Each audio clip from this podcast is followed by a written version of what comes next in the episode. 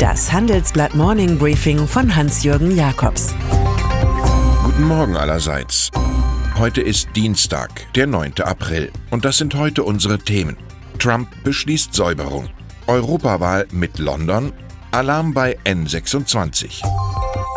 Donald Trump. Zu den vielen Minusrekordwerten, die er sammelt, wie andere Plastikmüll, zählt die Tatsache, dass seit Amtsbeginn vor 27 Monaten rund 30 hochrangige Mitglieder seine US-Regierung verlassen haben. Jede Kirmesbude wird besser geführt. Nun macht der Präsident im Heimatschutz Tabula Rasa.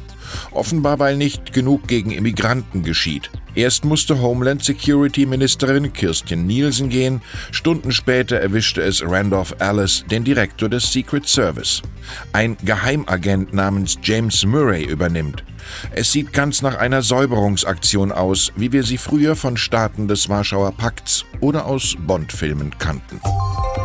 Großbritannien. Offiziell wird es in dem ewigen EU-Abschiedsland nach dem Brexit-Unfall von 2016 kein zweites Referendum geben. Und doch, es zeichnet sich eine Art Ersatzreferendum ab, die Europawahl Ende Mai. An ihr nehmen die Briten mit immer größerer Wahrscheinlichkeit teil, da Premierministerin Theresa May nun bis Juni Zeit für den EU-Austritt braucht. Heute erklärt sie Angela Merkel in Berlin und dem zusehends genervten Emmanuel Macron in Paris die Lage und warum das Oberhaus dem Parlament mehr Kontrolle über den Brexit-Prozess zuspricht. Über die neue Wirrnis reden alle 28 EU-Staaten am Mittwoch bei einem Notgipfel. Der Arbeiterpartei und ihren Vorgängern gehört die Geschichte des Landes Israel. Die Gegenwart gehört ihr nicht. Dort haben bei der heutigen Parlamentswahl der Likud-Block um Ministerpräsident Benjamin Netanyahu und das Bündnis Blau-Weiß von Benny Gantz beste Chancen in Verbindung mit jeweiligen Koalitionspartnern. Der Amtsinhaber wirbt mit mehr Härte gegenüber den Palästinensern. Der andere ist sein ehemaliger Generalstabschef, der die Sprache der Militärs kennt, aber liberalere Töne bietet. Hauptunterschied?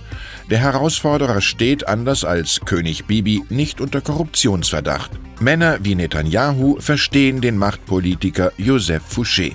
Wenn es heißt, ein Mensch sei unbestechlich, frage ich mich unwillkürlich, ob man ihm genug geboten hat. Algorithmen sind eine feine Sache. Irgendwann aber braucht jedes Geschäft ein paar Menschen. Das lernt nun auch die Smartphone-Bank N26. Sowohl Kunden als auch andere Geldhäuser klagen, in kritischen Momenten sei das mit 2,3 Milliarden Euro bewertete Start-up unerreichbar gewesen. Zudem hat die BaFin nach unseren Informationen per Sonderprüfung weitreichende Mängel festgestellt.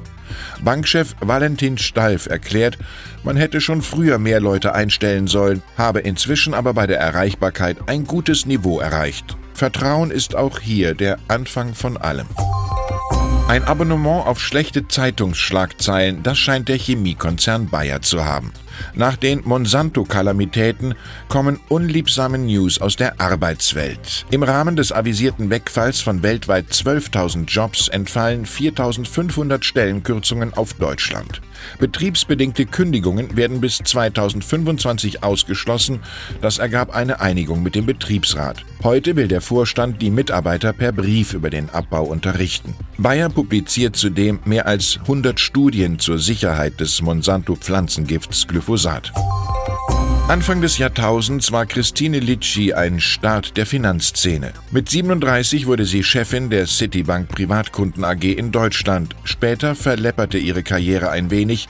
Zwischendurch war Litschi sogar Kunsthändlerin, ehe sie 2011 zur UBS stieß, wo sie heute die Vermögensverwaltung in Europa, dem Mittleren Osten und Afrika steuert. Nach einem knallharten Machtkampf steht die Managerin, die nach neuer Heirat Novakovic heißt, nun offenbar davor, zusätzlich auch die Leitung der UBS Europe SE in Frankfurt zu übernehmen. Amtsinhaber Thomas Rodermann scheidet aus, wie wir herausgefunden haben. Ein geopolitisches Reizthema ist China. Kein Tag vergeht ohne neue Diskussionen über den Kapitalismus à la Peking, zu dem der geplante Aufstieg zum Autoprimusland dank E-Mobilität gehört.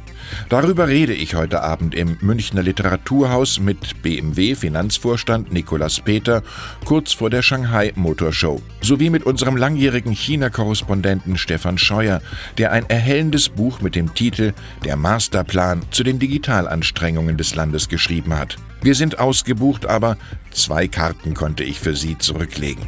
Senden Sie mir eine E-Mail an jakobs at morningbriefing.de. Das Los entscheidet. Und dann ist da noch US-Schauspielerin Felicity Huffman aus Desperate Housewives. Sie hielt es offenbar allzu dreist mit der Förderung ihrer Kinder. Zusammen mit zwölf anderen Eltern bekannte sich der Hollywood-Star nun schuldig, Bestechungsgelder gezahlt zu haben, damit die Youngsters bessere Noten bekamen. Huffman allein zahlte 15.000 Dollar. Dafür wurden die Antworten ihrer Tochter in einer Aufnahmeprüfung nachgebessert. Huffman, der eine Haftstrafe droht, spürt tiefes Bedauern und Scham und sagt, ich akzeptiere meine Schuld vollkommen.